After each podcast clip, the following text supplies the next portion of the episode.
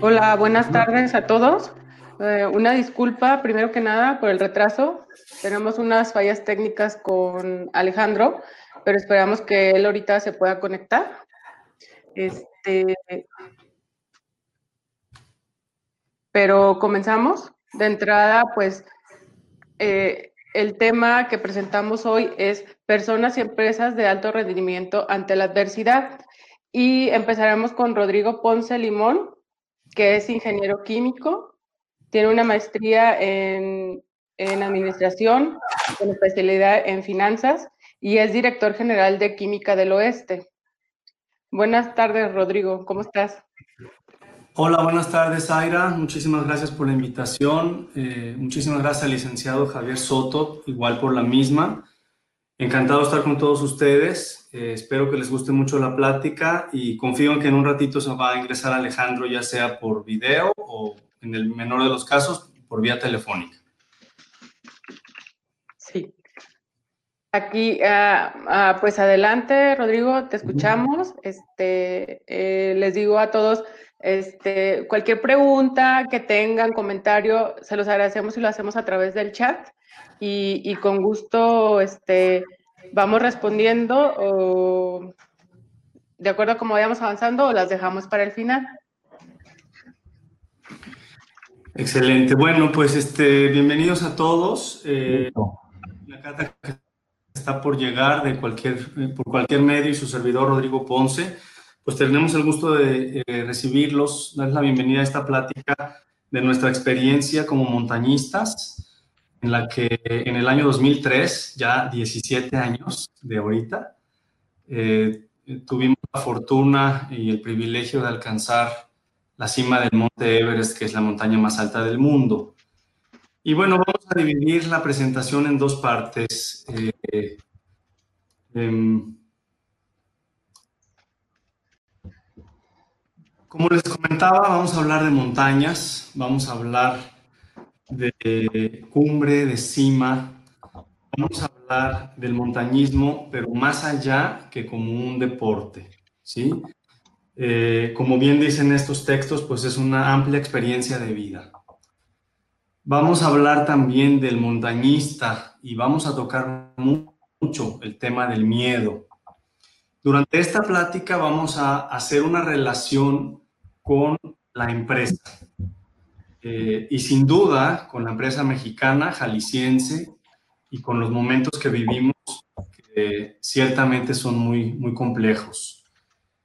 El tema de la aventura es uno de los temas más importantes que vamos a tocar, porque representa este camino que no sabes verdaderamente a dónde te conduce. Tienes una idea de a dónde quieres llegar, pero no sabes perfectamente cuáles son sus etapas o los puntos que tocarás para llegar a donde quieres, ¿no? Entonces, la aventura es ese camino a lo desconocido. Vamos a hablar también, como dije hace ratito, de cumbre, pero de cima. Y para nosotros es interesante que haya una pequeña diferencia, aunque son sinónimos.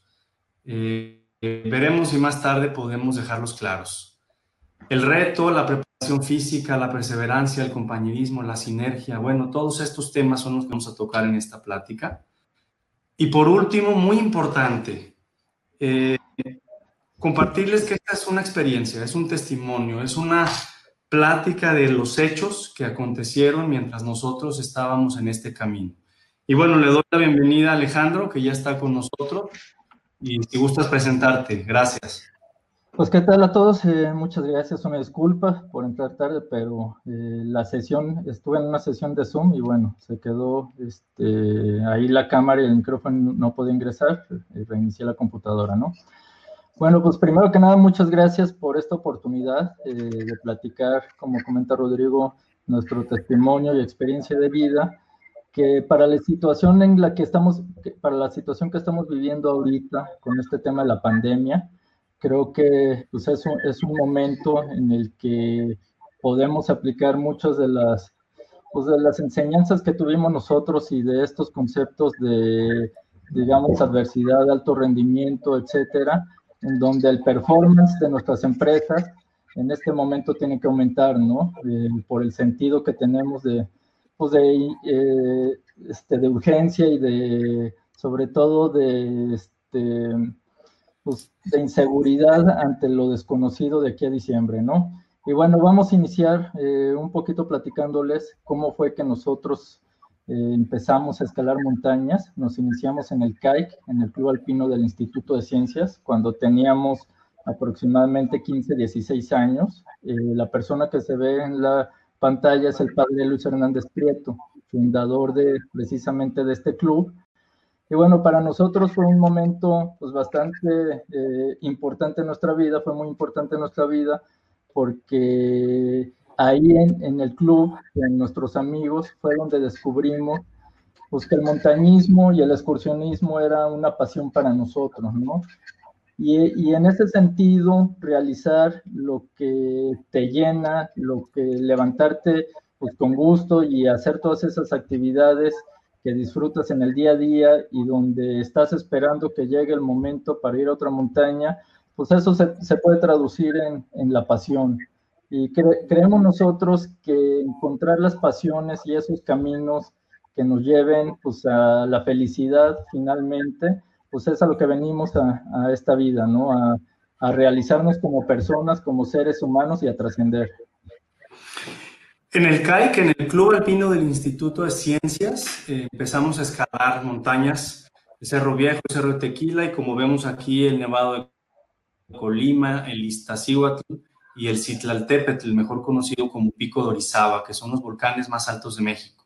De hecho, nos tocó escalar el Popocatépetl, que está activo desde hace muchos años. En el CAIC también aprendimos pues al manejo del equipo, a hacer excursionismo, a, hacer alta montaña y también tuvimos la oportunidad de ir a Estados Unidos y Canadá a, escalar el Gran Teton. La altura que ven allí pues son metros sobre el nivel del mar, al monte Athabasca que está en Canadá, el monte Rainier, entre otros. Y posterior a esto, eh, eh, tuvimos la oportunidad también de seguir a montañas más altas.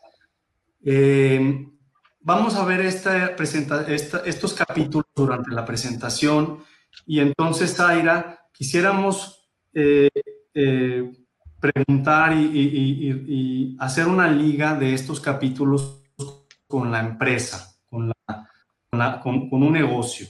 ¿Qué tan importante sería en un negocio que ustedes puedan preguntarse, compartirnos sus ideas o elaborar preguntas para los momentos adecuados, que, el, que, exista pasión por lo que uno va a hacer en ese negocio, ¿verdad? La pasión a nosotros nos llevó a soñar. Y bueno, finalmente, eh, un sueño pues inicia desde el momento en que uno lo concibe, ¿no? Y así también inician los negocios, las empresas, cuando una persona se proyecta y se ve en el futuro y, decide emprender, que, finalmente pues, ese es el sentido de, de, nuestra vida, emprender en diferentes aspectos, o sea, desde casarse, tener una familia, emprender un negocio, emprender un proyecto, tener diferentes actividades, pues ahí es donde inicio y se siembra la, se siembra la semillita. Para nosotros y para mí en particular, en 1995, eh, saliendo la prepa, fue cuando ese sueño se transformó en mi primera expedición. Mi primera expedición fue el Monte McKinley, que se encuentra en Alaska a 200 kilómetros del Círculo Polar Ártico. En ese momento para mí era salir a, lo desconocido, era una nueva aventura, era buscar precisamente ese sueño que, quería encontrar en, lo que me apasionaba. Y ahí, aquí vale la pena eh, detenernos un poquito para separar lo que es una expedición de lo que es una excursión normal, ¿no? Y, ahorita más adelante vamos a hacer una silogía, una comparación con lo que es eh, una empresa de alto rendimiento o, una empresa que mejora su performance contra una que, se va quedando atrás. Entonces, una expedición básicamente se divide eh, o tiene tres diferencias muy básicas contra lo que sería una excursión. En el primer sentido, pues son montañas que tienen una altura considerable, se encuentran en lugares inhóspitos, por lo que para poder acceder a estos, a estos lugares, para escalar la montaña, pues hay que llegar por vías poco comunes, ¿no? Hay que tomar un helicóptero, una avioneta, caminar hasta 100, 120 kilómetros para llegar a la base de la montaña, como fue eh, el caso del Everest. Y en ese mismo sentido, eh, este tipo de montañas nos exigen una, una logística mucho más amplia, una logística que involucra hasta un grupo de personas de soporte para poder este, llegar a la base de la montaña y permanecer, que sería la tercera característica, permanecer hasta tres meses, ¿no? En el caso del Everest tuvimos tres meses y todo esto en una excursión se traduce en mucho más sencillo. Son montañas muy cerca de las este, ciudades, se puede ir a escalar un fin de semana, la logística es muy sencilla y pues realmente no se necesita soporte. Bueno, y, cuando yo tenía 19 años, al igual que Alejandro, uno de nuestros amigos, Alberto Ruiz Gaitán, el Betotas, entre otros cargos, eh, tuve la oportunidad de también ir a mi primera expedición al San Elías. Es una montaña no muy alta, pero que por estar tan cerca del mar y, del círculo polar ártico es totalmente eh, eh, cubierta de hielo y nieve, muy compleja. Y desafortunadamente la experiencia aquí pues fue algo tremendo que debo compartirles. Eh, apenas íbamos al campamento 1 cuando llegó una tormenta muy fuerte. Eh, nos impidió avanzar hacia adelante, quisimos regresar. Hubo un momento en que tampoco ya podíamos regresar y desafortunadamente a medianoche del segundo día nos cae encima de nosotros mientras estábamos en la casa de campaña una avalancha que nos deja sepultados un metro y medio más o menos debajo de la nieve y cobra la vida de uno de nuestros compañeros, Luis Hermosillo, el feillo. Eh, para salir de la casa de campaña tuvimos que cortar con una navaja y, y finalmente sacar a nuestros compañeros, a Etienne y a Juan, pero después de estar busque y busque y busque por Luis, que en ese momento él estaba fuera quitándole nieve a la casa, fue imposible y a la fecha no lo hemos encontrado. Entonces, pues fue un descenso terrible en las peores condiciones de varios días sin equipo, eh, entre varias avalanchas eh, que ya habían caído y seguían cayendo. Y gracias a Dios eh, la tormenta mermó, pudimos alcanzar el campamento base, encontrar el equipo de repuesto y finalmente pues fuimos rescatados y regresamos a Guadalajara pues con la peor noticia y el peor sentimiento que he tenido en mi vida, Fue muy extraño después de las misas sin el cuerpo de Feillo y, y después de esta terrible experiencia, cómo es que de alguna manera eh, yo no sé si lo soñé, si, veía las imágenes, escuchaba los sonidos, lo inventé en mi mente, pero yo recuerdo que llego al cielo y entre mucha gente que me recibe está Luis. Y todos muy alegres, pero él no estaba tanto. Y le preguntaba qué pasaba y él me decía que estaba decepcionado de que yo no hubiese vuelto a la montaña si yo sí tuve la oportunidad de hacerlo. Y todavía se me pone la piel chinita, porque eso es lo que de alguna manera hizo que yo creyera en que si algo te apasiona y te hace vivir con plenitud y felicidad, nunca debe de ser abandonado. Emprendimos Alejandro y su servidor expedición, regresamos a donde él ya había ido y él nos va a platicar.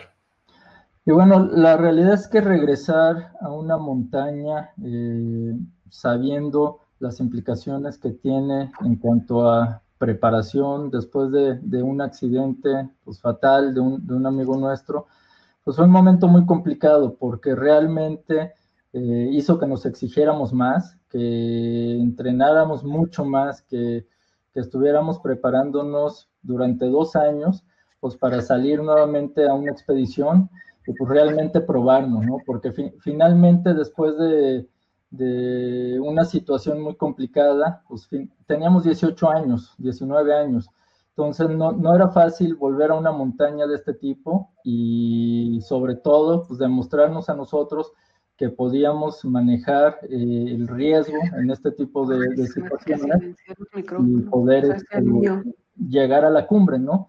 Entonces llegamos... cómo lo voy a eh, ¿Le puedes cambiar, Rodrigo, por favor? Ahí tengo unos otros audífonos. Llegamos al monte McKinley. digo, pues. Y estando prácticamente en la arista final de la montaña, eh, la arista final, pues es un lugar que es un punto medio. Rodrigo, ¿le puedes enviar, por favor? No sé, no están oyendo. Estoy oyendo, ¿verdad? Listo. Ah, ya, listo. Este, la arista final, pues eh, lo que se ve atrás es la cima de la montaña. Y finalmente, pues una arista es un punto medio que nos permite seguir hacia adelante. Nosotros en ese momento, como mencionó Rodrigo, los dos somos ingenieros químicos y estábamos en la universidad, lo cual pues exigía pues, un, y demandaba un esfuerzo importante y además, aunado a eso, también nos exigía entrenar todos los fines de semana, no tener eh, reuniones sociales, etcétera. Entonces, por, un lado nos sentíamos de alguna manera mediocres, pero finalmente estando en una arista y viendo esta fotografía, pues es, una arista es, es, un lugar donde te permite seguir adelante en el equilibrio y llegar hasta la cumbre. De esta manera llegamos a la cumbre del Monte McKinley y por la realidad el objetivo se cumplió, más allá de llegar a la cima, lo más alto, pues para nosotros en ese momento la cumbre era eh, tener la satisfacción y probarnos en la montaña sin, sin, alguien de mayor experiencia y saber que podíamos pues, estar en un, en un lugar de estos eh, de la manera más segura. Y bueno, después del McKinley que, que, que tuvimos el éxito y que logramos sobrellevar el tema del accidente del, accidente del San Elías, eh, quisimos ir al Himalaya. ¿Qué es el Himalaya? Es una cordillera, es decir, es un conjunto de montañas ubicado al sur de China y al norte de Pakistán, India, Nepal y nuevamente India, en donde existen cientos de montañas, pero con la particularidad de que ahí se encuentran 14 que miden más de 8.000 metros sobre el nivel del mar y que son las únicas del mundo que miden más de 8.000 metros sobre el nivel del mar. Nosotros escogimos el Pumori, que todavía tiene 7.161, pero es nuestra primera experiencia en el Himalaya. El Pumori, bueno, pues empezó con este gran viaje de conocer esta nueva cultura, religión, comida, formas, tradiciones. Fue extraordinario el, adaptarse y finalmente empezamos a escalar con una ruta bastante técnica, mucho más de lo que habíamos planeado, estudiado y analizado con, material fotográfico, etc. Eh, más tarde vamos a explicar cómo es que se hace la logística de montañas tan altas. Y cuando estábamos eh, eh, ya planeando nuestro ataque a la cima, en lo más alto, aquí donde estoy señalando con el mouse, cuando íbamos rumbo a la cima, nos encontramos con una grieta enorme una cortada en el glaciar que separa una parte de otra y que es imposible franquearla por las dimensiones que tenía. Normalmente las grietas se puede encontrar un pasadizo por el cual bajar y subir o pasar por encima de unos puentes, ¿no? Pero esta no tenía eso. Y tuvimos que regresarnos y tuvimos que regresarnos hasta abajo, hasta el campamento base prácticamente estábamos dando por terminada la expedición. Pero el equipo alemán, el equipo italiano y el equipo de los tapatíos que estábamos allí en una cena, compartimos la idea de que podíamos dividirnos. Unos regresar al, al trekking, a comprarle a los Sherpas unas cuerdas muy largas, regresarlas al campamento base. Otros recibirlas en el campamento base y subirlas a la grieta, y un tercer tercio de cada grupo, en el que tuvimos el privilegio, Alejandro y su servidor, de estar en, nuestro tercio del grupo de, de Guadalajara, recibir la cuerda en la grieta y cruzar la grieta. Y bueno, pues esta experiencia, pues a todas luces, muy fuera de lo normal, muy fuera de los planes y de, y de todo lo que hubiéramos esperado que, que podía suceder, finalmente es lo que nos permitió cruzar la grieta y finalmente alcanzar la cima del Pumori. Fue una super experiencia para darnos cuenta lo necesario de innovar, lo necesario de buscar alternativas, lo necesario de creer que no se acaba hasta que el último cartucho y el último día llega, ¿es correcto? Entonces, pues fue una gran, gran experiencia. Y bueno, regresando de lo que sería el Pumori, eh, nuestra primera montaña en el Himalaya, en el que siempre hemos creído que el crecimiento debe ser grupal, o sea, que, que la fuerza la hace el conocimiento grupal. Entonces, eh, decidimos emprender una expedición a lo que sería el Monte McKinley, perdón, al Monte Concagua, que es eh, la montaña más alta de América y es la montaña más alta del mundo fuera de lo que es la cordillera del Himalaya. En esta montaña, eh, que se encuentra en los Andes, en Argentina, en la frontera entre Argentina y Chile, pues íbamos alrededor de nueve integrantes, donde era la primera expedición que se incorporaban dos compañeras. De estos nueve integrantes llegamos a la cumbre 8, pero más allá de, realizar la expedición nos dimos cuenta y aprendimos lo que era dirigir un equipo, ¿no? Porque al final del día cuando uno va solo o cuando vamos en, un grupo muy pequeño, pues la realidad es que cada uno tiene cierta autonomía y cada uno conoce exactamente en su experiencia lo que tiene que hacer, sus funciones, sus actividades y se tienen las competencias sobre todo, ¿no? Para escalar una montaña de este tipo. Pero cuando van personas que o se integran al equipo personas con menor conocimiento, donde hay que, eh, el liderazgo tiene que ser de una manera mucho más eh, comprometida con cada uno de, las personas que, integran el equipo, pues eso se vuelve muy enriquecedor porque finalmente eh, ahí nos damos cuenta pues la vulnerabilidad que tiene ante una montaña o una situación adversa, pues un equipo que no es fuerte, ¿no? Entonces, bueno, ya regresando a la Concagua, eh, volvimos, la escalamos ocho personas, y ya vimos que todo inicia con la pasión, luego se, se convierte en un sueño y luego viene la voluntad. O sea, esa voluntad que es el, el primer, digamos, la primera fuerza, como dice esta frase, que nos hace iniciar la transformación de ese sueño. O sea, si, no tuviéramos esta voluntad, si no hiciéramos lo que nos apasiona y si no tuviéramos un proyecto, pues difícilmente estaríamos entrando en lo que sería pues el reto de, de enfrentarlo. Y bueno, eh, haciendo nuestra analogía eh, con la empresa, creo que está muy directamente ligado y muy sencillo relacionar el sueño de una persona con la misión y la visión, sobre todo con la visión de una empresa. ¿A dónde quieres llegar? ¿Verdad?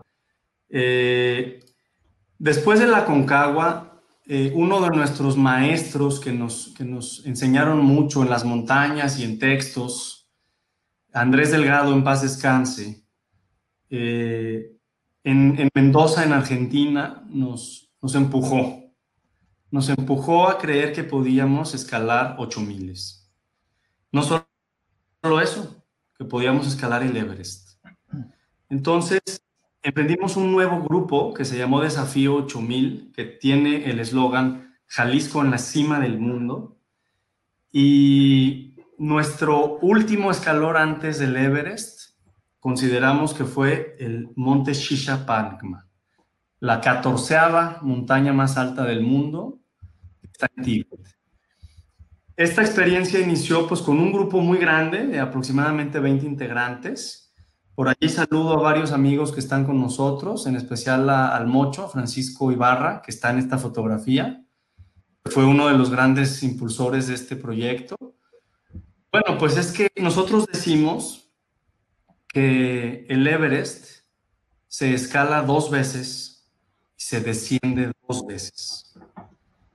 La primera ascensión sin duda es encontrar los recursos económicos para ir. Es un Everest Estas 200 empresas que visitamos y estos 300 patrocinadores que nos apoyaron en un periodo aproximadamente de 15 meses, verdaderamente fue un desgaste y fue una empresa eh, bastante grande. Para nosotros, de 26, 25 años, haber obtenido un millón de pesos del 2003, pues era, era em, una, tarea grande, ¿no?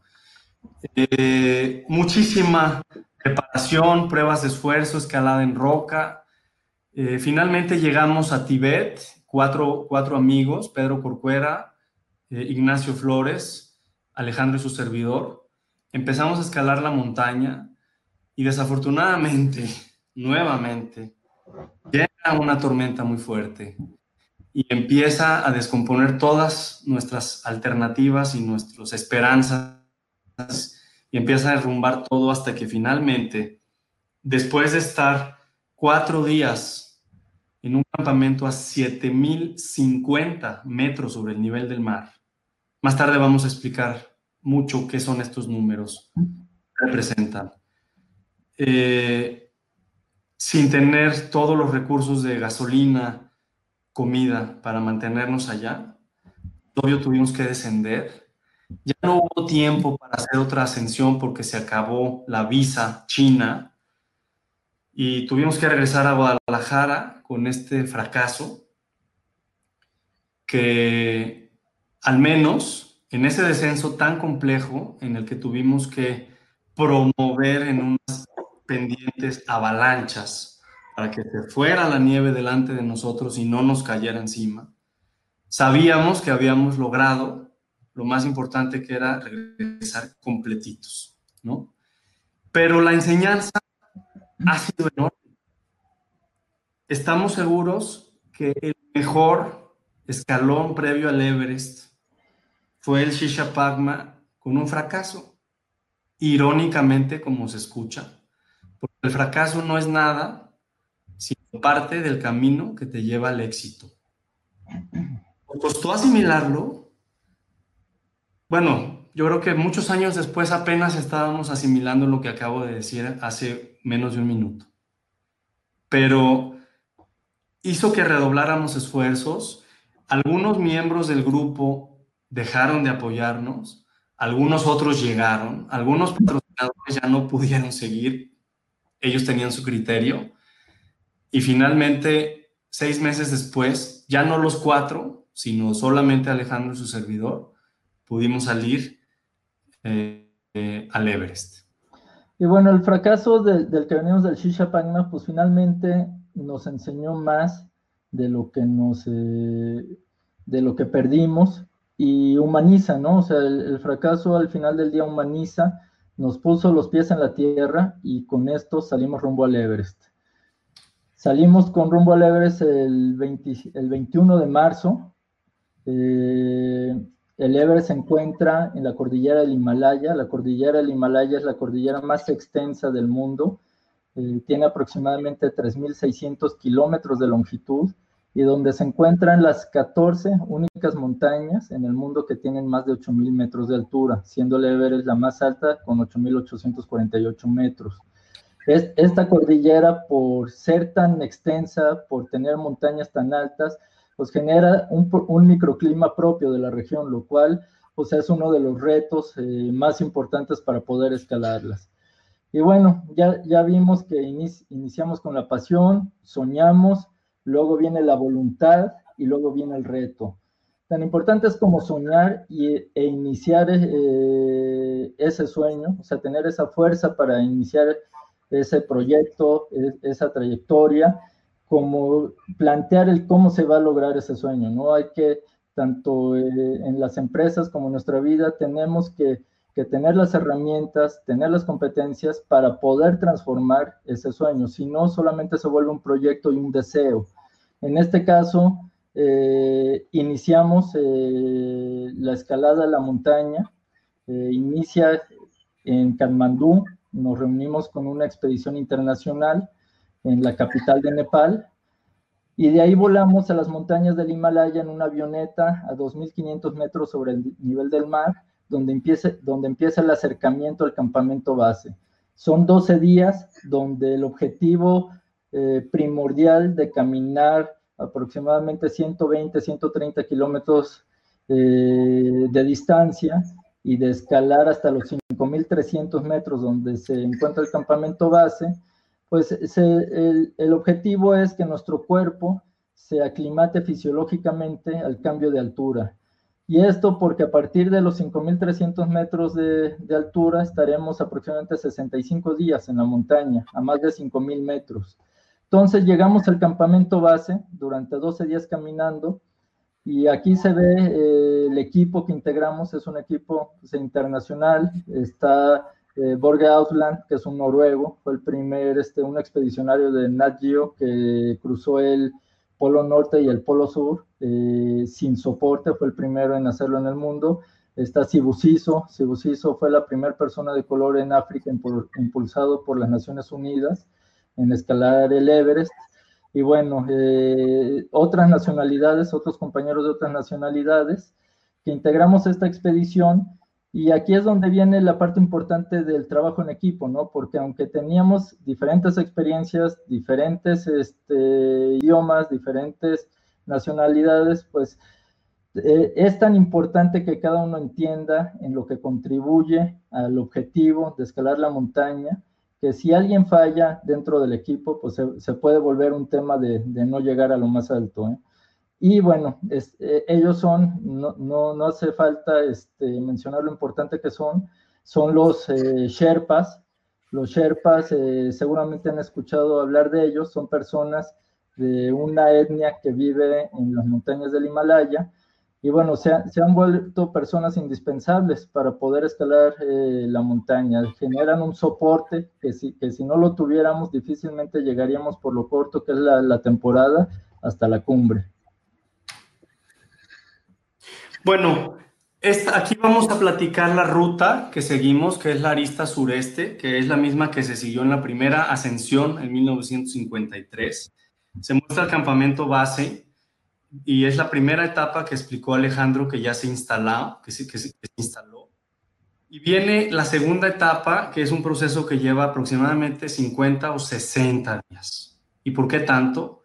Porque se trata de salir del campamento base y llegar al campamento 1, pero nunca dormir por primera vez a donde llegas. Porque la altura eh, conforme estás más alto en la atmósfera hay menos presión y con menor presión hay menor cantidad de moléculas y finalmente menor cantidad de oxígeno. Entonces hay que en esa ascensión regresar al campamento base, pasar ciertos días en el campamento base recuperándote, para después hacer una segunda ascensión al campamento 1 y dormir, y después al campamento 2, pero ese mismo día regresar al campamento base. Con esto se van generando glóbulos rojos en la sangre, se va espesando la sangre, se hace más difícil bombearla, pero está más enriquecida de los glóbulos rojos que son los que absorben el oxígeno de los alveolos de los pulmones. Entonces, después de volver a descansar, se hace una, una nueva ascensión para dormir en el 1, dormir en el 2, finalmente llegar al 3, bajar al 2 a dormir y luego otra vez al campamento base y, este proceso es el que puede evitar que te dé un mal de montaña. Un mal de montaña no es una enfermedad. Son una serie de síntomas que manifiestan que tu organismo está descomponiendo, que cada órgano lucha una batalla diferente por sobrevivir con escaso oxígeno. Y el mal de montaña es como una cruda, ¿no? Es como tener muchas náuseas, mucho asco, vértigo, frío, sudoración, eh, no ver bien, no entender bien, no razonar bien, y esto te puede llevar a una edema pulmonar o cerebral, al coma y a la muerte. No hay una medicina, no hay una cura. Es por eso que se hace un tercero eh, eh, ascenso para dormir en el 1, en el 2, en el 3, llegar al 4 y bajar hasta la base, porque solamente bajando puedes recuperarte, ¿sí? Eh, finalmente, después de todo este proceso, también se ha logrado establecer en los campamentos casas de campaña, sleepings, gasolina, cuerdas, comida. para que conforme va subiendo sigues cargando y cargando y cargando y finalmente llega este momento en el que se, eh, eh, se presenta la tercera etapa, que es el ataque a la cumbre que va a explicar Alejandro. Y bueno, después de estos días de aclimatar nuestro cuerpo eh, a la altura, de poder generar eh, los glóbulos rojos necesarios, que, que nuestros órganos internos eh, se adapten a la falta de presión que tiene este, atmosférica que, en la que nos encontramos. Llegamos a los 8.000 metros, como comenta Rodrigo, y inicia la tercera etapa. Esta tercera etapa básicamente consiste en detectar desde el campamento base un momento en lo que se llama una ventana de buen tiempo, en lo que, y esta ventana de buen tiempo significa que la velocidad del viento disminuya de 200 kilómetros por hora a tan solo 15, 20, 30 kilómetros por hora, y por lo tanto una temperatura de menos 70 grados a menos 40, menos 50. Entonces, eh, son pocos días en la temporada, por lo que estar aclimatados para esperar ese momento, pues es indispensable. Nosotros llevamos una computadora y un teléfono satelital, donde desde el campamento base todos los días nos llegaba un reporte del tiempo y estábamos viendo los indicadores de, velocidad, temperatura a diferentes alturas. Entonces empieza a generarse cuando llegan los frentes húmedos del Océano Índico, que se denominan monzones, eh, chocan contra el continente y eso hace que esta corriente de viento se desplace y es cuando la tendencia de la velocidad empieza a disminuir. Nosotros desde el campamento base eh, iniciamos el plan de ataque a la cumbre eh, para intentar el día que nos marque la tendencia llegar en la cumbre con la mayor seguridad de estos factores. Entonces, una vez que detectamos ese día, desde el campamento base escalamos el campamento 2, al campamento 3, al campamento 4, hasta, y en el campamento 4, eh, a las 9 de la noche, es donde empieza prácticamente el ataque a la cumbre en esta tercera etapa. Para llegar a la cumbre, eh, alrededor de, las 6, 7 de la mañana, y entonces poder este, regresar sin oxígeno y con mayor seguridad de día al campamento 4.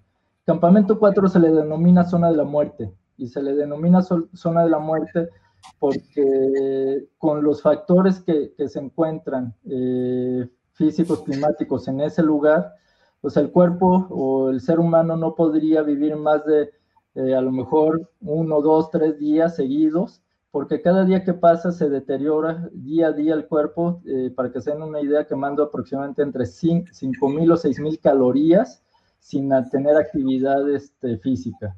Entonces, el objetivo es pasar en menor tiempo a esta altura, llegar a la cumbre y descender.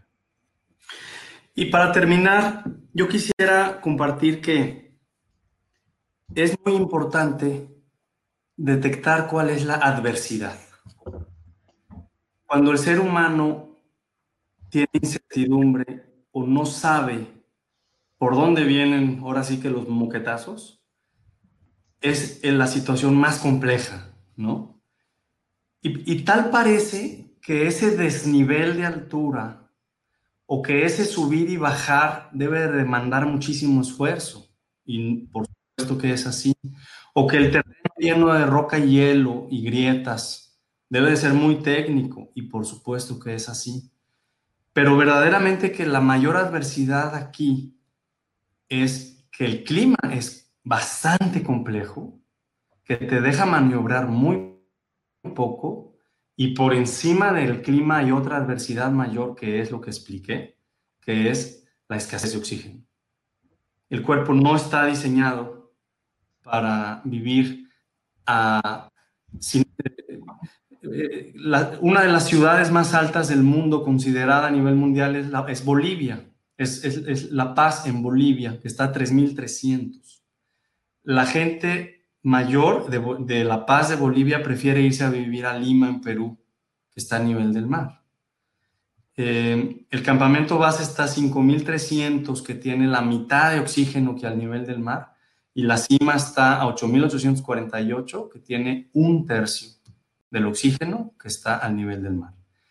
Y bueno, eh, pasamos nuevamente a otro capítulo que nosotros lo bautizamos como la lucha porque verdaderamente después de hacer el planteamiento, pues como dice Beethoven, ya no hay más que perseverar. Eh, haciendo una liga con la, con, la, con la empresa, el reto es el día a día, ¿no?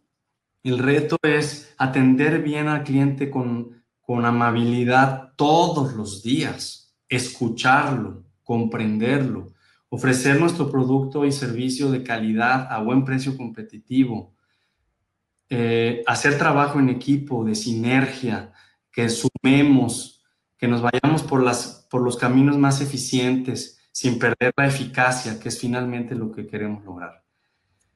Y bueno, eh, estamos aquí, vamos a dar un, un, trayecto por la ascensión al Everest, ya sin ir y volver. Estamos mostrando la cascada del Kumbu, que es la parte inicial, que tiene muchas grietas, y como pueden ver, se va a pasar por allí tantas veces que hasta entre los Sherpas y, los alpinistas ponemos unas escaleras para agilizar el paso por lugares tan peligrosos. Y a mí me gusta mucho detenerme un poquito en la frase de Yoda, de que los límites no existen, pero son nuestros miedos los que nos detienen. ¿Por qué? Porque desde chicos hemos creído que hay límites cuando nos acercamos a un límite nos da miedo. Y nosotros como alpinistas, en nuestra experiencia, creemos que el miedo tiene una parte positiva y una parte negativa. La parte positiva del miedo sería que si nos acercamos a un límite y brinca el miedo, es como una alarma sonora, visual, que nos causa alertas y si nosotros las respetamos y nos concentramos más para seguir adelante, sin duda el miedo nos evitó grandes resbalones. ¿Cuál sería la parte negativa del miedo? Que le hagamos demasiado caso y nos regresemos por pensar que llegamos a un límite. El miedo no nos está invitando a retroceder, porque el límite no es más que hasta donde hemos llegado. El límite no nunca es hasta donde podemos llegar. Seguir debe de ser con miedo. Por eso seguir es de valientes, con miedo. Y nosotros lo hemos visto en muchas ascensiones que de repente llegan las nubes y se pone muy nublado y nieva o neva y el viento y dan ganas de regresar. Pero a veces estás tan cerca del siguiente campamento que al llegar, perdón, que al seguir cruzas las nubes y te das cuenta por encima de las nubes que son unos borreguitos blancos estáticos y que ha sido un acierto muy grande arriesgarse y llegar al siguiente campamento que tiene el, cielo despejado y que la pasas muy a gusto eh, en el siguiente campamento, ¿no? Aquí estamos en, el, en la pared del Lhotse, que es otra montaña de 8.000 metros al lado del Everest, por donde pasa la ruta. Hasta este momento todo seguía muy bien, eh, conforme a nuestros planes, conforme a nuestro programa, nuestro alcance contra los días, íbamos bastante bien, estábamos muy alegres, estábamos muy contentos y finalmente llegábamos al campamento 4 a, dejar nuestros recursos, nuestros tanques de oxígeno de titanio que tienen eh, oxígeno al 40% para enriquecer en el ataque a la cumbre. Y regresamos, como lo habíamos dicho, al campamento base para planear la tercera etapa, que era monitorear el clima y emprender el ataque a la cumbre. Y aquí fue donde iniciamos nuestro primer intento de cumbre. Llegamos al campamento 2. El campamento 2 es un campamento que se le llama base avanzado, donde al final del día, antes de escalar la pared del Lhotse, que es una pared de hielo de 900 metros, se revisan las condiciones nuevamente y se toma la decisión final de intentar la cumbre o no. En ese momento la temporada todavía tenía eh, los suficientes días, amaneció eh, para subir esa pared con estas nubes, eh, un clima que no se veía el correcto o el adecuado para intentar llegar a la cumbre y decidimos regresar al campamento base nuevamente. En este campamento base volvimos a esperar, a evaluar el clima, a revisar, a descansar, a revisar los pronósticos del clima y decidimos partir en nuestro segundo intento y definitivo en ese momento, el 17 de mayo de este 2003, eh, rumbo a la cumbre.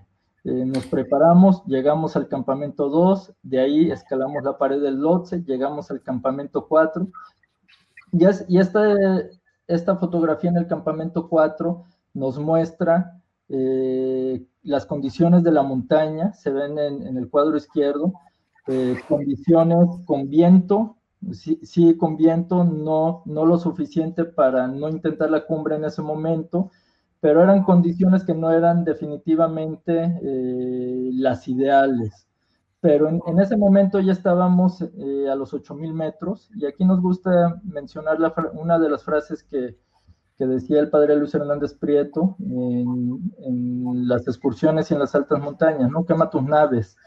Sea, y, quemar tus naves es el equivalente al día D, al desembarco de Normandía, en el que ya estás eh, en el día más importante eh, del evento, de este caso de la escalada, y pues es, utiliza todos tus recursos, ¿no? O sea, ya hay que dar el todo por el todo, o sea, es ir por la cumbre, este, por la cima de la montaña y utilizar todos los recursos para poder llegar a ella. Después de dos años de entrenamiento, eh, aproximadamente 75 días en la montaña, llega este día tan ansiado, tan esperado, que básicamente eh, desde los dos años, desde el inicio del proyecto, dos años antes que se empieza a, este, llevar a cabo toda una planeación, eh, pues el día de cumbre, pues uno desayuna, come y cena con él. Siempre vivimos con ese día tan esperado, tan ansiado, porque finalmente sabemos que estadísticamente es el día en el que más pierden la vida montañistas y es, y es el día más buscado durante toda la expedición por las circunstancias que lo rodean, ya sea de clima, ya sea de salud este, y, de cansancio, ¿no? Entonces, una vez que permanecemos en la lucha para poder llegar ese día, pues e, ese día es en el que se decide el todo por el todo. Cuando estábamos escalando en la madrugada, que íbamos ya aproximadamente a los 8.500 metros, pues finalmente eh, empieza a incrementar el viento, empieza a, deteriorarse las condiciones del clima y decidimos esperar pues, prácticamente eh, a 350 metros de la cumbre. Decidimos sentarnos en una repisa y esperar a ver si las condiciones mejoraban. Durante 40 minutos estuvimos a menos 40, menos 50 grados en condiciones pues muy adversas, al límite, diría yo, esperando eh, ver si había alguna mejoría y finalmente no la hubo. No la hubo y decidimos regresar al campamento 4. Para nosotros, pues fue una situación pues muy difícil, compleja, en el sentido de que eh, la montaña no nos, no nos, las condiciones de la montaña no nos habían permitido llegar hasta lo más alto y pues nos encontrábamos nuevamente con la adversidad, ¿no? Con, con esa situación que uno no puede controlar que cambia el rumbo, el plan, que modifica todas las expectativas, todo el proyecto y que finalmente uno nunca quiere estar enfrente de ella, porque al, final del día nos, nos pone a prueba en, lo más esencial que tenemos, pues que es creer en, nosotros y en el sentido del sueño que estamos este, viviendo, ¿no? Entonces, llegamos al campamento 4 y de ahí tomamos la decisión de descender hasta el campamento 2. Fue un momento sumamente difícil en, en, el sentido que perdimos pues prácticamente la motivación, dudamos inclusive del sentido de ser montañistas, que como les decía, pues es, es lo más peligroso que hay, porque uno cuando duda de lo que está haciendo, pues prácticamente se pierde la brújula, ¿no? O sea, uno tiene que reencontrarse y volver a, tomar o a, volver al sentido de por qué uno está ahí, que básicamente para nosotros era la pasión, o sea, nos gustaba hacer este, o estar en las montañas, escalar montañas, Y finalmente, eh, en ese momento, en ese campamento, hubo una situación que nos cambió pues, 360 grados eh, la perspectiva. 180. 180 grados la perspectiva.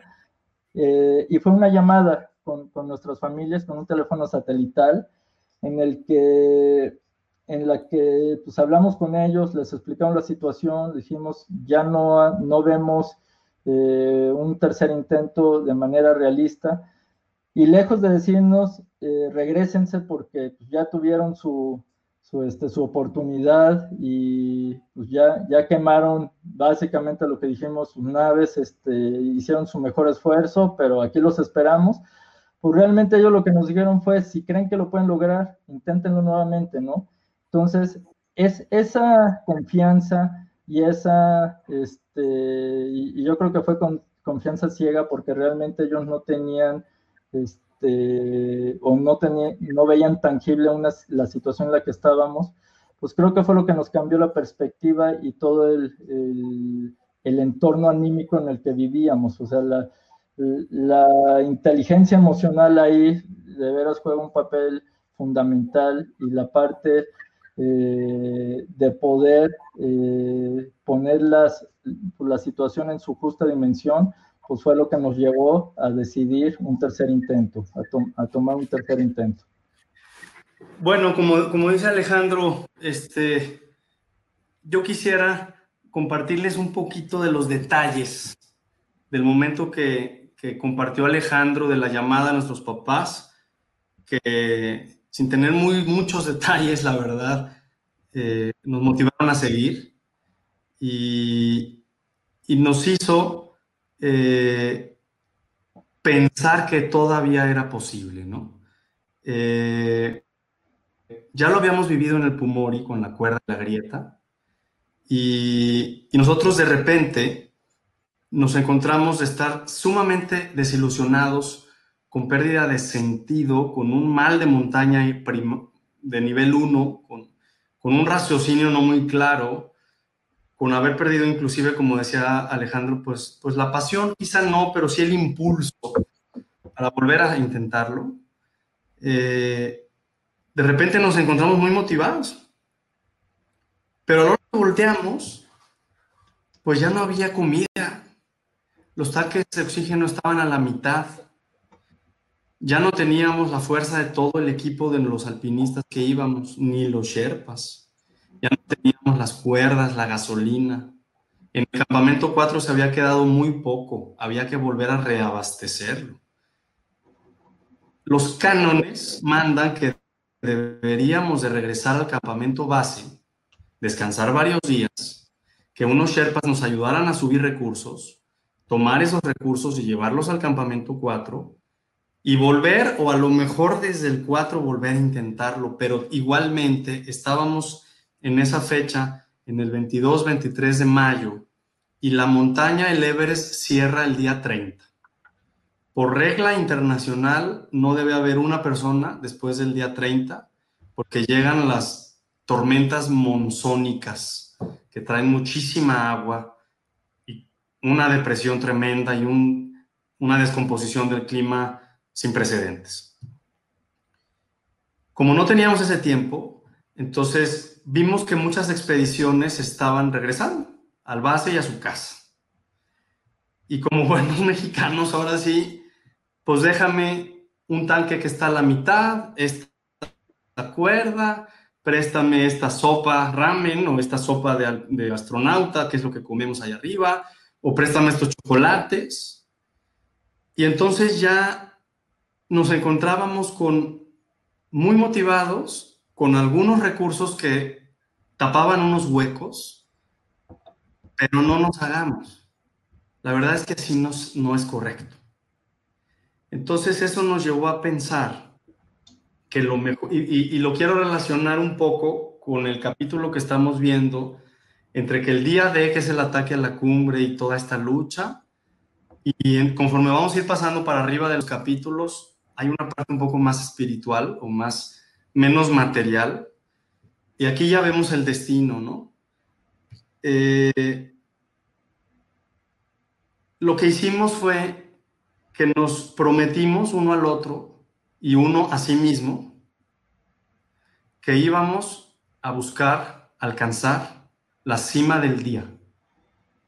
Nuestro siguiente objetivo era la cima del día. Por lo tanto, estábamos en campamento 2 con una incertidumbre abismal del recurso, del clima, de los días, de nuestras fuerzas, que ya habíamos estado 8500 y no descansamos. Pero la cima del día nos hacía felices.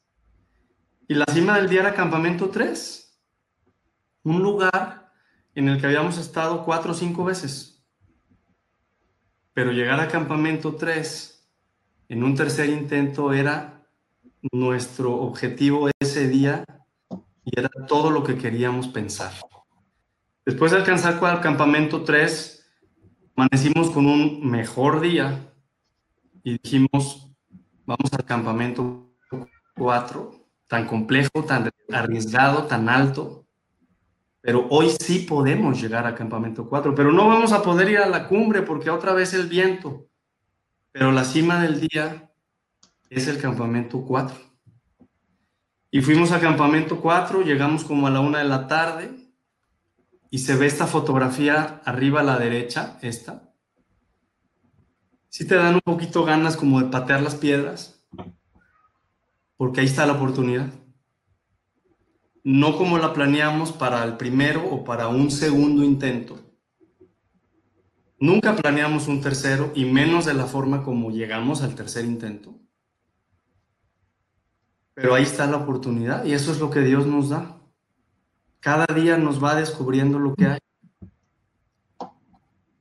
Llegamos al campamento 4, derretimos hielo, tomamos mucha agua, dormimos todo lo que pudimos y a las 9 de la noche, 10 de la noche, salimos rumbo a la cima sur. Aquí estamos viendo unas fotografías de ese momento y finalmente llegamos a la cima sur el 26 de mayo a las 5 de la mañana. Éramos más o menos los alpinistas 5 o 6 en la fila. Estamos viendo esta sombra que es el Everest, proyectado sobre la cordillera del Himalaya imponente, por encima de todo. Se cree que se puede ver un poquito la redondez de la Tierra, como en un avión. Quizás no. Se percibe a veces, y 180 grados está la cima principal, el famoso escalón de Hillary. Y nosotros pusimos esta frase, un proverbio chino, porque nos encanta, nos, nos llena, nos parece muy integral entender que cada éxito y que cada logro ha recorrido un camino siempre diferente, siempre que fue una aventura, un desafío que no se conocía, que siempre se innovó, que siempre se tuvo que improvisar y que en esos cambios de lo contra lo que se planeó en el reto, en esas improvisaciones, la forma es fondo, como dicen en política. La forma es tan importante como llegar. No valdría llegar de una forma no correcta, no grata no sincera, no honesta, no siguiendo los valores de la persona, de la empresa, ¿correcto? Y bueno, aquí estamos volteando, arribita del escalón de Hillary, estamos volteando a ver la cima sur y el Lotse, la montaña del Lotse que está atrás. Y le cedo a Alejandro las siguientes diapositivas. Y bueno, eh, el final de esta arista prácticamente se ve la cumbre. Eh, fue un momento pues, realmente eh, importante para nosotros en el sentido de que al llegar a la cumbre lo que prevalece es el espíritu, ¿no? Y, realmente más que la cima, como, lo comentó Rodrigo, pues, la cumbre es aquello que, viviste en el camino, esas aristas que recorrimos, eh, la transformación que vivimos en nuestro interior, y, esa manera de, aprovechando esta oportunidad del COVID, de la pandemia, pues de transformar una adversidad en, una fortaleza, ¿no? O sea, ese momento en que nosotros decidimos que cada día tendríamos una cumbre y que cada día si lográbamos nuestra cumbre íbamos a llegar a la cima de la montaña, pues al final del día es, no sé si les pasa, pero es algo muy similar ahorita, porque pensar en diciembre es algo tan lejano y, hay tanta incertidumbre que realmente es muy desgastante, ¿no? O sea, estar pensando qué va a pasar en noviembre, qué va a pasar en octubre, qué va a pasar en diciembre. O sea, lo mejor que podemos hacer es vivir cada uno de los días, lo mejor que podamos, tener un objetivo en el día y cumplirlo. Y al final de ese día llegaremos a una semana y al final de la semana estaremos en el mes y al final del mes estaremos en diciembre, ¿no? Y, y sobre todo eh, el desgaste pues, emocional, físico, de, de estar pensando a largo plazo en una situación de mucha incertidumbre donde uno no puede planear porque las condiciones cambian en todo momento, pues creo que les decía hoy en la mañana, el largo plazo se convirtió en un mes y el corto plazo estamos hablando en un día. Entonces, yo los invito a que practiquemos eso en este momento, o sea, que, que se levanten y tengan un, se, se acuesten y tengan un objetivo del día siguiente y lo llevemos lo mejor posible. Y si tenemos que reformular el mes, lo reformulamos. Y de esa manera nosotros logramos llegar a la cumbre, eh, enfrentar pues, el, segundo intento de una manera mucho más, eh, digamos, este, pues no, no, no, quiero decir optimista, pero sí de una manera eh, paso a paso. Y, finalmente, eh, estando en la cumbre, les puedo decir que lo más importante y que llegamos con lo que llegamos allá, pues es con estas vivencias, ¿no? Con esta transformación. La cumbre del Everest está vacía, no tiene nada. O sea, es hielo y aire, igual que la cumbre del McKinley, igual que la cumbre del Pomori, igual que la cumbre del Iztaccíhuatl. Y realmente lo que, lo que tiene cada una de esas montañas pues es esa experiencia vivida, ese aprendizaje y sobre todo ese compañerismo, porque finalmente llegamos en equipo, llegamos los dos eh, tomando sus decisiones este, en equipo. Bueno, pues eh, mi, mi, comentario de la cima y de la cumbre es que eh, finalmente hay un paso, hay un momento en que te encuentras a un paso y es muy filosófico entender que pasos son los que te han llevado allí, ¿cierto? Entonces, si creemos en nosotros y en el paso que sigue, podemos llegar hasta donde queramos. Nosotros estuvimos ahí gracias a Dios, gracias a nuestro esfuerzo, gracias a nuestros patrocinadores, nuestros papás, amigos Recordamos mucho, en 12 minutos que estuvimos ahí, recordamos mucho. Eh, vivimos la gloria, el júbilo, la alegría, eh, gritamos, lloramos y emprendimos el regreso. El regreso eh, es también una gran aventura y es también un gran desafío. Eh, yo había dicho que se escala dos veces entre que los patrocinadores y la ascensión. Y, y, creo que se regresa dos veces. El primero, pues, es el descenso, en donde desafortunadamente ocurre la mayoría de los accidentes, porque el júbilo y la alegría de haber llegado merman la concentración y las fuerzas. Y, y eso te expone. Igualmente, la, la, desilusión y la tristeza del fracaso estando cerca o estando lejos, emprendiendo el descenso, merma la concentración y las fuerzas y te expone. El descenso es algo tremendo. Esta frase es muy buena de Edmund Hillary, Sir Edmund Hillary, neozelandés, primero que llegó con Norgay Tenzing, un Sherpa, en 1953, el 29 de mayo, y resume en, en, en la, no le sobra ninguna palabra y, y, está clarísimo que la conquista de una montaña pues es falsa, ¿no? Es más bien la de nosotros mismos y, y que la montaña nos haya concedido esa oportunidad, ¿no? Bien hablaba yo del descenso y de lo, y de lo trascendente que es y pues es muy, está muy padre esto, la cumbre es opcional, porque tú decides hasta cuándo, pero regresar no es opcional. Regresar es una obligación con todos, contigo. En esta diapositiva les compartimos los, los cuatro pilares, las cuatro columnas en las que el padre Luis Hernández Prieto estableció como valores y fundamentos lo que el CAIC busca en los caicos, en las excursiones. En la montaña se da de una manera tan espontánea, tan libre, tan sencillo. Amigar, arriesgar, conquistar y dar. Desafortunadamente nuestra cotidianidad se complica y las tenemos que estar recordando. Eh, bueno, eh, el último capítulo que pusimos, después de que en la cima hayamos encontrado nuestro espíritu, como también lo encontramos en el fracaso. Eh, en alguna conferencia de las que, como esta, que damos a nuestros patrocinadores, a nuestros amigos. Alguien del público dijo que era interesante añadir historia después del espíritu.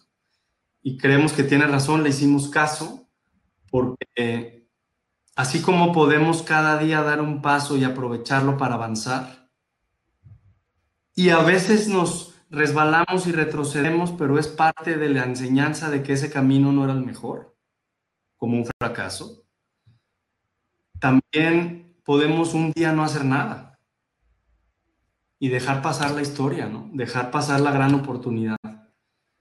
Eh, regresamos, pues obviamente muy contentos a Guadalajara con todos nuestros amigos, familiares. Estábamos y seguimos muy contentos de, esta experiencia. Y bueno, finalmente, para terminar la presentación, pues agradecerles que, que hayan estado aquí. Esperamos que les haya gustado si les haya aportado alguna opinión, consejo, idea, sueño, manera de seguir avanzando, pues sería extraordinario. Que ustedes en sus aristas y las sigan, porque la arista es ese punto medio que balancea perfectamente eh, los extremos que, suelen ser o muy ambiciosos o muy peligrosos, eh, que encuentren sus pasiones, que les hagan caso, que sueñen, que tengan la voluntad de arrancar eso y convertirlo en una montaña de hielo y poder tocarla para luchar y escalar, que seguramente va a llegar el día en que algo se tendrá que decidir, porque la Tierra da vueltas y hay días, y eso es inevitable, ¿no? Y en un día a veces se concluye o no. Y que finalmente, bueno, pues este, nos encontremos y crezca nuestro espíritu. Eso es finalmente, que seamos felices y que, y que podamos cada quien escalar el Everest que tenemos dentro. Y bueno, finalmente creo que esperamos haber podido contribuir en algo, este, sobre todo en sumar una semillita en este momento tan, tan difícil que estamos pasando, porque al, final del día pues, creo que estamos en una prueba eh, donde la resiliencia eh, que cada uno tengamos va a jugar un papel importantísimo, cada quien va a tener su proceso para, para llevar este trayecto, es una curva, me, imagino yo, pero al final del día creo que eh, en la suma que en la suma en una empresa, en una familia que todos, donde todos pongamos nuestro grano de arena y practiquemos un poco esto que hemos platicado, que como familia vivamos el día, ahora que no va a haber escuelas, que como empresa todos los integrantes de la empresa eh, vivamos cada uno de los días revisando los objetivos, los KPIs de, la empresa y, haciendo los forecasts que sean necesarios porque va, a ser muy complicado el cierre del año, pues creo que vamos a poder llegar a una manera, en una manera mucho más, este, pues no fácil, pero sí eh, tranquila, ¿no? Entonces, eh, los invitamos a que esta gran montaña que tenemos, que definitivamente es un Everest, pues podamos todos, eh, cada uno desde su expedición, por, ponerle un nombre, podamos llegar pues, a los campamentos eh, más altos, ¿no? Y gracias. gracias.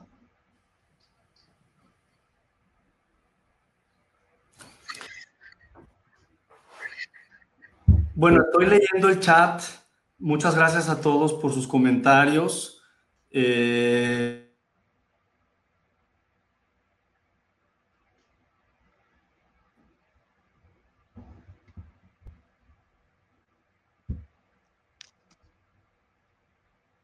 Hola, hola. Se fue el sonido, ¿eh, Rodrigo?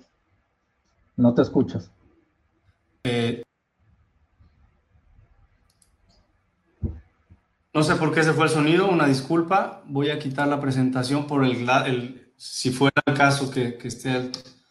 Este, muchas gracias por, a todos en el chat por sus comentarios, por sus Sí, tenemos preguntas y comentarios, Rodrigo. No sé si quieres que te ayude con eso o ya la, te voy leyendo para que ustedes nos ayuden a... Vamos este, leyendo las preguntas del chat, puede ser. Sí. Mira, yo quisiera rescatar dos que ya leí este, de una manera muy rápida. Este, eh, se me hace muy interesante cuando, perdón, perdí, perdí la persona que lo dijo, no sé si es Fernando Ortiz. Este, ay Dios, una disculpa que, perdí cuál es, pero me comentaba, comentaba que, que de no haber llegado a la cima. Sí, fue Fernando. Sí, fue Fernando. Si, si, nos hubiéramos sentido igual de contentos, ¿no? Y, y, Fernando Ortiz, sí, gracias. Y yo creo que, que es justo lo que yo quería, que Alejandro y su servidor siempre hemos estado intentando eh, transmitir. La cima es un objetivo. La cima es la parte más alta de la montaña. La cima representa el éxito o el fracaso. ¿Sí? Para nosotros la cumbre es algo, aunque sinónimo, pero es algo que va mucho más allá de un objetivo y lo comparamos con un fin, con una Voy a la montaña para crecer, para superarme, para recorrer un camino desconocido, para aventurarme. Entonces, eso es lo que rescatamos en Shisha Pagma y del propio San Elías, en paz descanse el feillo. Que creemos que en el Shisha Pagma llegamos a la cumbre, más no a la cima, porque logramos nuestra finalidad, alcanzamos el fin de superarnos y de sacar muchísimo eh, eh, eh, aprendizaje. Como montañista en lo físico, en lo técnico y como persona en lo mental y en lo espiritual.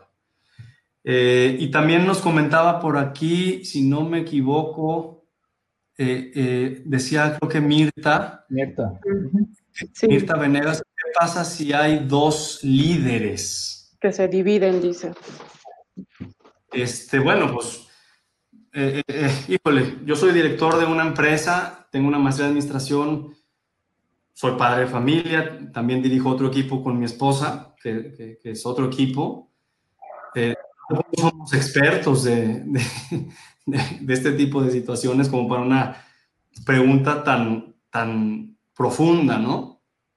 Pero me atrevo a compartir mi opinión de que en la montaña siempre los que están son líderes.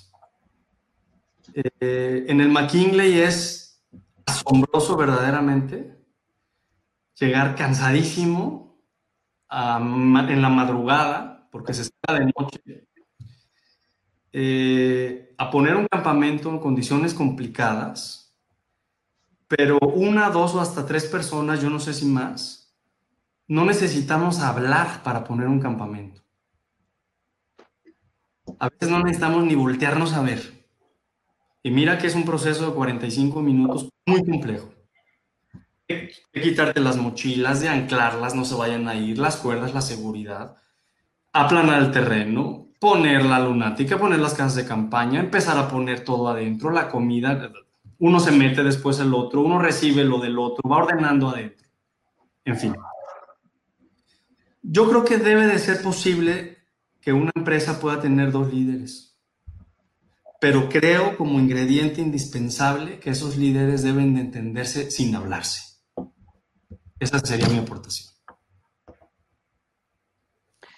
Fíjate que eh, en cuestión de todo lo que escuché, eh, gracias por compartirnos sus experiencias. Este, creo que en esta situación que estamos viviendo en este momento, eh, viene precisamente eso. Todos tenemos nuestro propio Everest para llegar a esa, a esa punta de la montaña que necesitamos, ¿no? Como tienes ahí en tus frases, al peor de tus miedos, míralo de los ojos. Y siempre hay una oportunidad en la adversidad.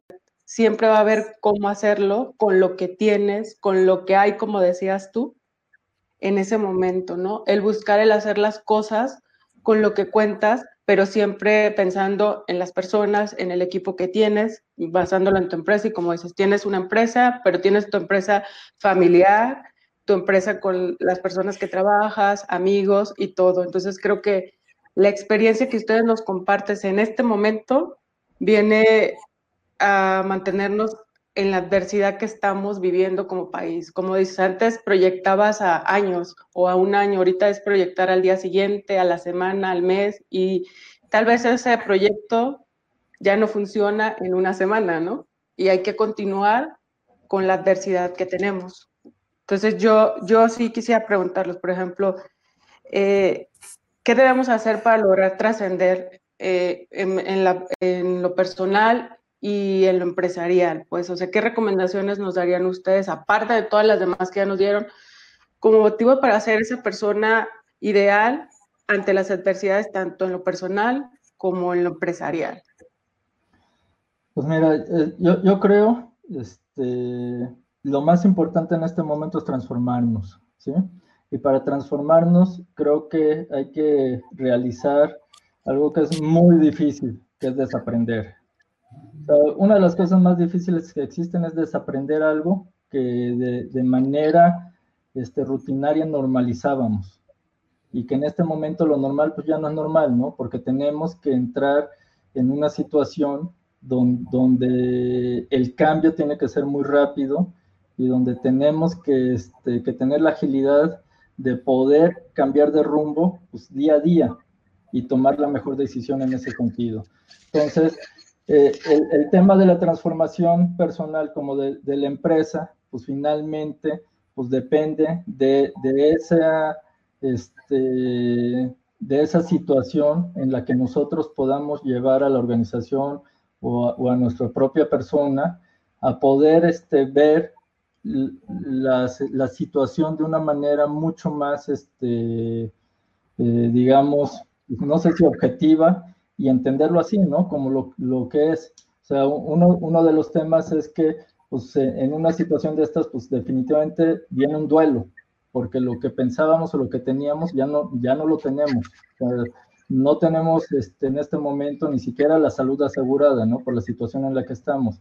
Y esta contingencia de salud pues, nos va a llevar a, una crisis financiera en la que ya estamos entrando.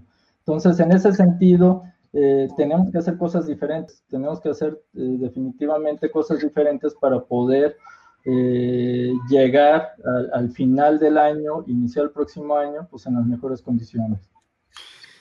Bueno, yo para contestar esa pregunta tan igualmente grande, ¿no? ¿Qué hacer para trascender en lo personal y en lo empresarial también, dentro de la misma. Eh, yo la verdad eh, diría desde muy particular punto de vista que mi mejor respuesta sería el círculo de hace ratito. O sea, la pasión, creer en ti, el sueño, no limitarte, la voluntad, intentarlo, porque si no lo intentas, nunca vas a saber qué pudo haber sucedido. El reto, planear mucho. La lucha, incansable, perseverante. Entender que va a haber un día de que tienes que llegar muy preparado y que ese día te puede demostrar que todo ha sido un vano o por ahí va la cosa bien. ¿sí? Lo vas a encontrar, el destino te lo va a enseñar. Eh, y finalmente, todo este camino es lo que trascender es la palabra que hace que, se relacione con el espíritu, así lo entiendo yo, y con la historia, ¿no? Eh, yo creo que en este momento de la pandemia, por un lado es cierto, está el gran reto de que surjan los grandes líderes o que caigan los no líderes, de que surjan los genios, con innovaciones y con posibilidades de productos y servicios, eh, valga la redundancia, geniales, o que caigan las empresas más, las empresas mal fundamentadas, las de las zapatas débiles, ¿verdad? Pero ¿y qué? ¿Y qué? También la pandemia puede ser tan solo un paso, un, paso de nuestra vida que nos derrumbe o que nos proyecte, pero que nos va a dejar aprendizaje igual y que lo capitalicemos o lo capitalicemos más tarde, no importa. Verdaderamente yo lo que creo es que eh, sigamos este círculo hasta donde nos dé, ahí está bien, sigamos día a día conquistando nuestra felicidad, estando cerca de nuestra familia, esa es lo principal que nos invita la pandemia. Por lo tanto, yo creo que desde cierta óptica, amén de la gente que está sufriendo el no poder, no tener dónde dormir y no tener qué comer, me queda muy claro que, que, somos privilegiados, pero nos invita a estar con la familia, que finalmente pues eso es un regalo, ¿no? Este, y no sé si puedo rapidísimo, o, tú me dices, Aira. Aquí sí, adelante. Santiago Arreola preguntando eh, ¿cómo, ¿cómo, volviste a la montaña después de la muerte de tu amigo, cómo superar un evento así en el que siquiera encontraron su cuerpo, qué hiciste, qué tuviste que hacer los siguientes días, sobre todo el accidente y del momento que tienes claro para volver a la montaña. A ver, pues igual muy difícil de contestar y de una manera resumida. Eh, sobre todo después del accidente. No, pues el miedo más grande ¿no? que, he sentido en mi vida, porque fue un descenso con avalanchas, con tormenta, sin equipo, a dormir en las grietas. Yo y mis compañeros, puedo hablar por ellos, estábamos claros que no la íbamos a librar. Yo empecé a despedirme de mi familia en oraciones y finalmente encontramos el camino providencialmente, porque no se ve nada, y, alcanzamos el campamento base y cesó la tormenta. Eh, pensar en regresar, pensar en hablar por teléfono y avisar, que lo hizo uno de nuestros compañeros. Pensar en dar la cara y, pues también, o sea, son, son momentos que no se los deseo a nadie, es de lo más difícil que he vivido en mi vida, sin duda. Pero como lo dije hace ratito, también duran 24 horas y la, y la Tierra igual le da vueltas a su propio eje y vuelve a salir el sol. Y el día siguiente es otro día y es otra oportunidad. Y puedes arreglar, puedes rehacer, puedes pedir disculpas, pedir perdón, pues, y puedes empezar a construir. O sea, Roma no se hizo en un día. Y luego también dice en concreto, ¿cómo decidiste volver a la montaña. También creo que haber explicado, a lo mejor no se escuchó. Yo creo haber soñado o haber imaginado que yo llego al cielo y, Luis está molesto porque yo no seguía escalando. Y si ese fue un sueño o fueron imágenes mías, no lo sé, pero la verdad es que creí, soñé, creí que, que eso era lo que tenía que hacer, hacerle caso a mi pasión de hacer lo que me gustaba, aunque hubiera ese gran fracaso, por supuesto, con esa enorme pérdida. Eh, cuando uno escala una montaña, tiene que tener claro que hay muchísimos riesgos que se dividen principalmente en dos. Están en tus manos y los que no. Y los que no te pueden causar la vida, aunque seas el más preparado y el más prudente y planificado. Eh, entonces nosotros nos preparamos con Andrés Delgado, leímos muchísimos libros, regresamos al Denali ya sin un mayor que nosotros, nosotros solos, para exigirnos más. Y el camino ya lo platicamos y nos fue llevando, ¿no? Yo prefiero ser sincero y comentar que ni siquiera por haber subido el Pumori que está enfrente del Everest, cuando bajamos del Pumori pensábamos escalar el Everest Hubiera sido romántico decir que desde niño lo soñé y lo logré. La verdad, no fue así. Lo pensamos cuando Andrés Delgado nos dijo, ustedes pueden y yo los voy a apoyar. Entonces el camino te va mostrando y es lo bonito de la vida, ¿no? De la aventura que no sabes, del desafío y, de lo que es diario. Eh, hay una pregunta ahí, digo, es un poco, va relacionada a una frase, dice, ¿qué opinan de la frase el cliente siempre tiene la razón? ¿Y cómo decirle al cliente no cuando realmente no la tiene? Bueno, yo tomé, yo tomé un, una materia de mercadotecnia y, no soy mercadólogo. Eh, me acuerdo que hay niveles de satisfacción. El más insatisfecho, el mediano, el medianamente satisfecho, el satisfecho. Y para responder primero quiero hacer un preámbulo en el que explico que el cliente de mayor satisfacción se llama el cliente fanático. El cliente fanático es el que te recomienda con otros. ¿Sí? Está tan convencido que tú eres su mejor proveedor que él te hace publicidad. ¿Sí? El cliente siempre tiene razón, este, yo creo que se divide en dos, ¿no? O sea, hay que entenderlo y bajo su criterio la tiene, pero hay que explicarle lo que viene en las letras chiquitas, lo que dice atrás de la factura, lo que el acuerdo al que se llegó, y si no es necesariamente igual, pues hay que explicar con mucho respeto y amabilidad, es lo que yo creo. ¿Cómo? Con respeto y amabilidad. Con eh, documentos que puedan manifestar lo que se dice, con ejemplos muy cercanos que puedan hacer situaciones y, y con la disposición de mucho para llegar a un ganar-ganar, a un acuerdo en el que lo que se busca es que él también ceda al menos un poco y pues finalmente llegar a ese acuerdo. Yo, yo, yo, te diría que finalmente todo se traduce en un nivel de servicio y de calidad de producto, ¿no? Entonces, al, al final del día, eh, si tú como empresa, como persona, ofreces esto, servicio y producto, eh, con una calidad y actúas de manera ética, obviamente, este, y el cliente te, reclama algo que a lo mejor no tiene eh, la seguridad de este, o, no está en lo correcto, yo creo que se vale decir que no siempre tiene la razón, ¿no? Siempre y cuando tu actuar sea de manera correcta.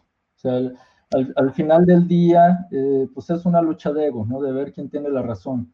Entonces, si estás dispuesto a perder un cliente, pues puedes hacerlo este, lo imposible por demostrarle que no tiene la razón, pero de otra manera, pues es un tema de servicio. Ok. Y tenemos otra pregunta. Eh, eh, ¿Cuáles son las principales adversidades bajo la situación que estamos viviendo, no solo pues en nuestro país o en la ciudad, sino en el mundo entero, que en este momento podríamos eh, o tienen ustedes en sus empresas? Pues mira, yo te diría que, este, pues como, lo mencioné, las empresas están enfrentando una situación pues totalmente atípica, ya que nos encontramos en una contingencia de salud y, este, que se va a convertir en un tema económico, ¿no?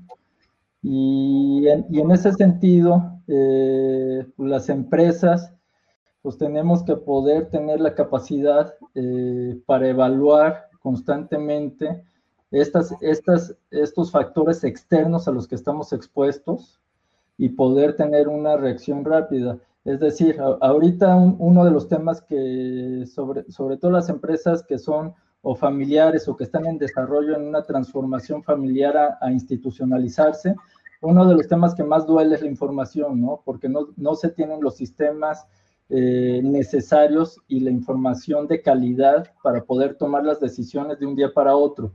Y en ese sentido, pues tenemos que tener una organización muy plana para que cuando se tome una decisión, la ejecución sea muy efectiva. Bueno, yo en lo particular, eh, más allá de la pandemia, eh, estoy experimentando la llegada de nuevos competidores del extranjero, eh, empresas que vienen a fabricar en México lo que yo hago, hules de silicón.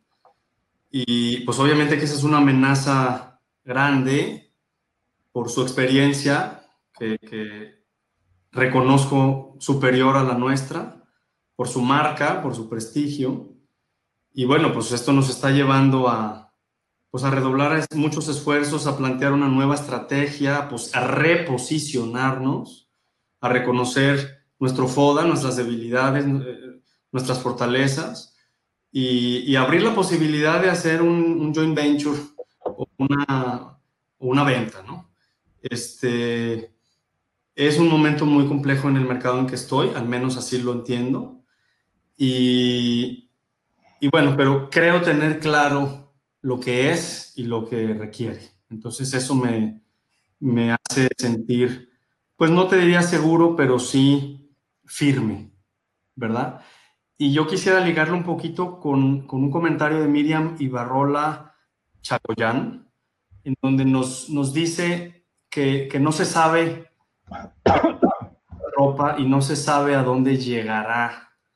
Eh, a veces es obligado seguirlo o cuándo va a ser una opción regresar. Al menos así lo entiendo.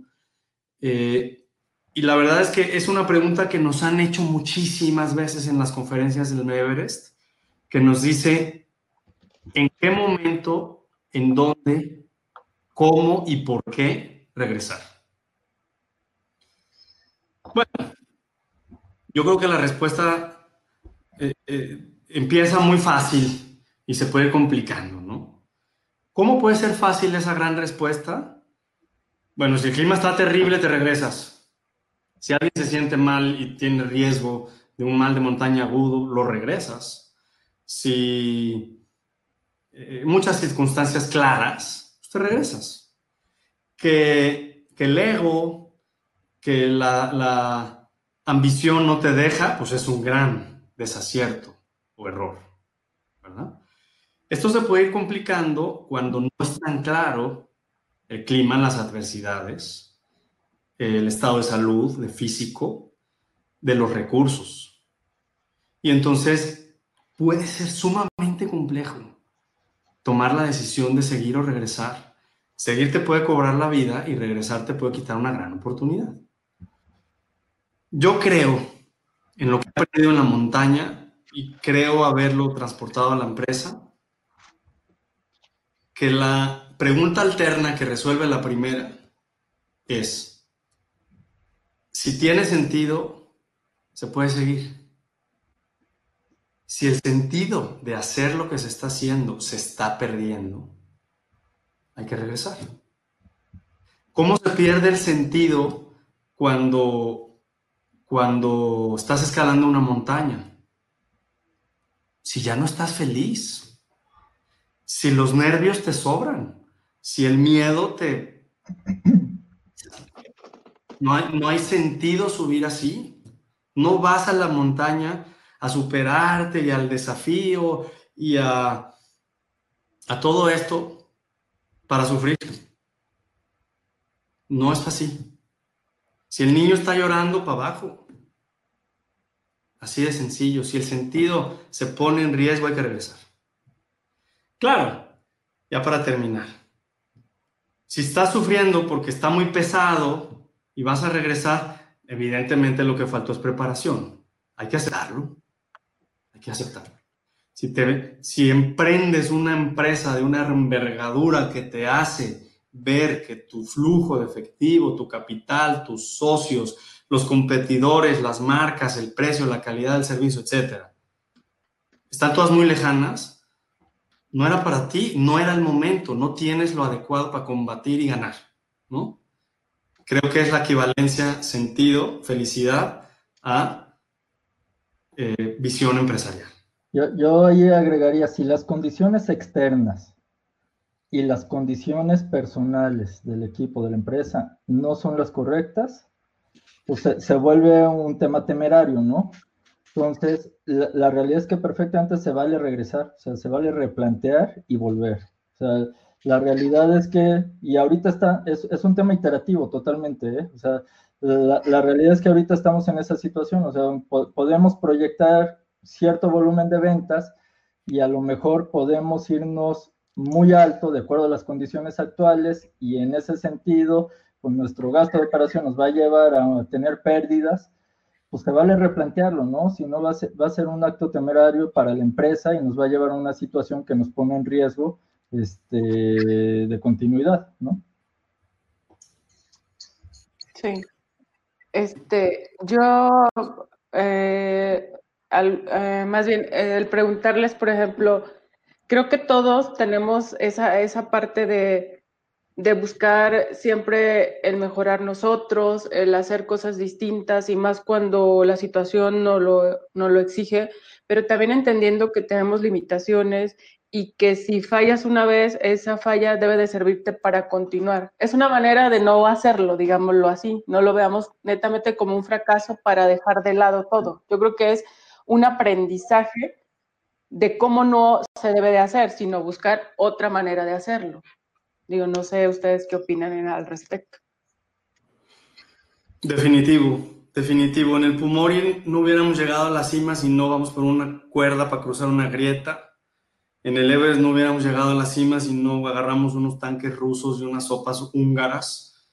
En, en, en, en, todas las montañas hemos tenido que improvisar de la peor manera. Seguramente hay peores, pero de una manera que no estaba planeada.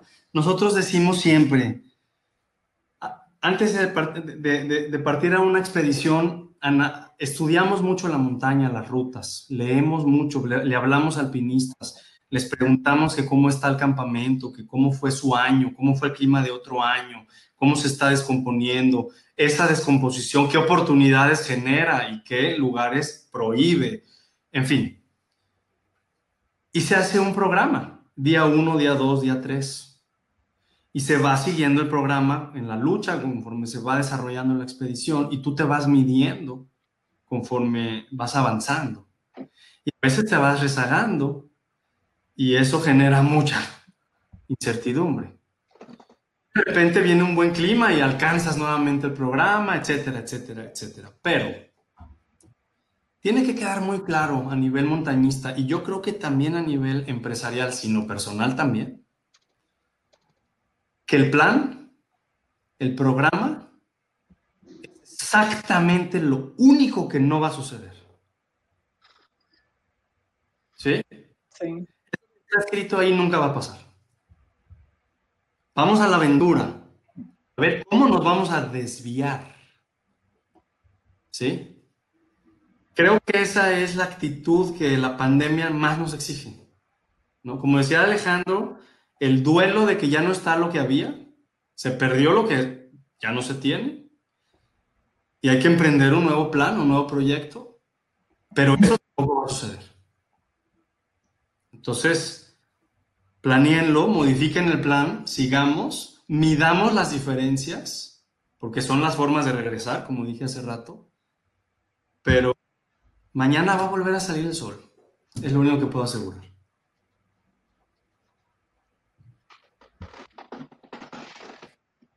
Hay una última pregunta que nos pone María Márquez. Dice, ¿cómo descubrir, descubrirte a ti mismo cuando te estás engañando a que todo va bien? Pues mira, yo, le diría, digo, esa, pregunta es muy compleja porque finalmente pues toca lo más sensible del ego y de la soberbia, ¿no? Probablemente. Pero este, yo creo que en ese sentido tenemos que estar abiertos y es una virtud de escuchar, ¿no? Escuchar, escuchar, escuchar a los demás. O sea, en el, momento en que escuchemos y, este, y no, no, no es oír, es escuchar, porque escuchar es entender lo que nos están diciendo y hacer una autocrítica o una revisión de manera introspectiva o de la situación. Entonces, si nos permitimos escuchar otras opiniones, en, en ese momento vamos a poder ver pues, un, este, una situación que a lo mejor no, a la que no éramos sensibles, ¿no? Entonces, yo, yo, creo que para mí esa respuesta es eso, o sea, rodearte de personas en con las que puedas este, escuchar sus opiniones y caminar así, ¿no? O sea, para mí es una virtud. Eh, estoy totalmente de acuerdo con Alejandro y, voy a tratar de responderla un poco más en, en, una sola persona, ¿sí? Eh, desde mi punto de vista, por supuesto, creo que las, que, que las preguntas se están yendo muy lejos del montañismo, por un lado, qué padre, pero no somos expertos en esto, ¿no? Eh, yo creo que está muy claro que el soberbio, el egoísta, el ambicioso, el, el, que no escucha, el duro, el terco, el obsesivo, pues, pues difícilmente va a salir de ese cuadro eh, que estamos suponiendo equivocado y que se engaña a sí mismo para salir de ahí, ¿no? De igual manera, creo que el otro extremo, el demasiado humilde, el poco ambicioso, el que lo, manipulan, el, que no lucha, pues también creo que está muy claro que ese cuate nunca se va a meter en una situación compleja, ni siquiera, ¿no? Entonces, yo creo en las aristas, yo creo en los puntos medios, yo creo que la cultura occidental es exageradamente ligada al objetivo de ventas, de mes, de año y premio. Y si no llegaste, no hay premio.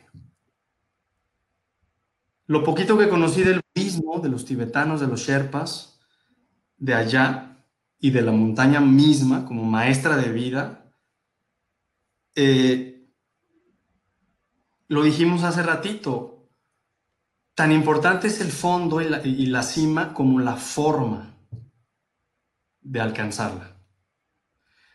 Por eso quiero volver a relacionar el que si te estás engañando, estás sufriendo. No estás feliz, no estás pleno, estás nervioso. Eh, yo creo que por ahí va. O sea, eh, eh, salir de un engaño es hacerle caso a lo a lo pleno, ¿no? No, no necesariamente así estoy alcanzando los objetivos de ventas de mes, sino nos está costando, por mucho que no habíamos planeado y, estamos metiéndole dinero del bueno al malo, ¿no? Cosas así. Entonces yo creo que fondo y forma vuelven a salir de los engaños. Pues eh, Creo que es el momento, es todo lo que tenemos. Les agradezco muchísimo que nos hayan acompañado, que nos hayan compartido sus experiencias.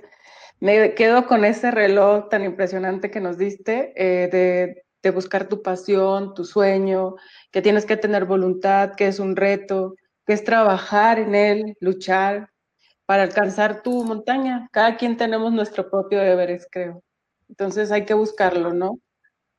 Buscarlo para encontrarlo y que veamos que si, como dices, tienes un plan y nunca sucederá lo que llevas en el plan, pero que no es un fracaso, sino es una manera de no hacerlo y buscar otra forma. Siempre habla, ante la adversidad, siempre habrá alguna otra alternativa, otras opciones, otro todo.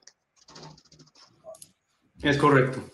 Así es. Muchísimas gracias. gracias Muchísimas gracias, Aire. Gracias, eh, Javier por la invitación y los órdenes. No, pues a ustedes muchísimas gracias. Esperemos que a todos los que nos acompañaron les, les haya encantado y así fue porque tuvimos muchos comentarios muy buenos. Lo vamos a compartir. Eh, el webinar está grabado y se los compartiremos y también se los compartiremos a ustedes. Les agradecemos mucho este espacio que nos dedicaron. Gracias, que estén muy bien. Hasta luego. Hasta luego. Hasta luego, muchas gracias.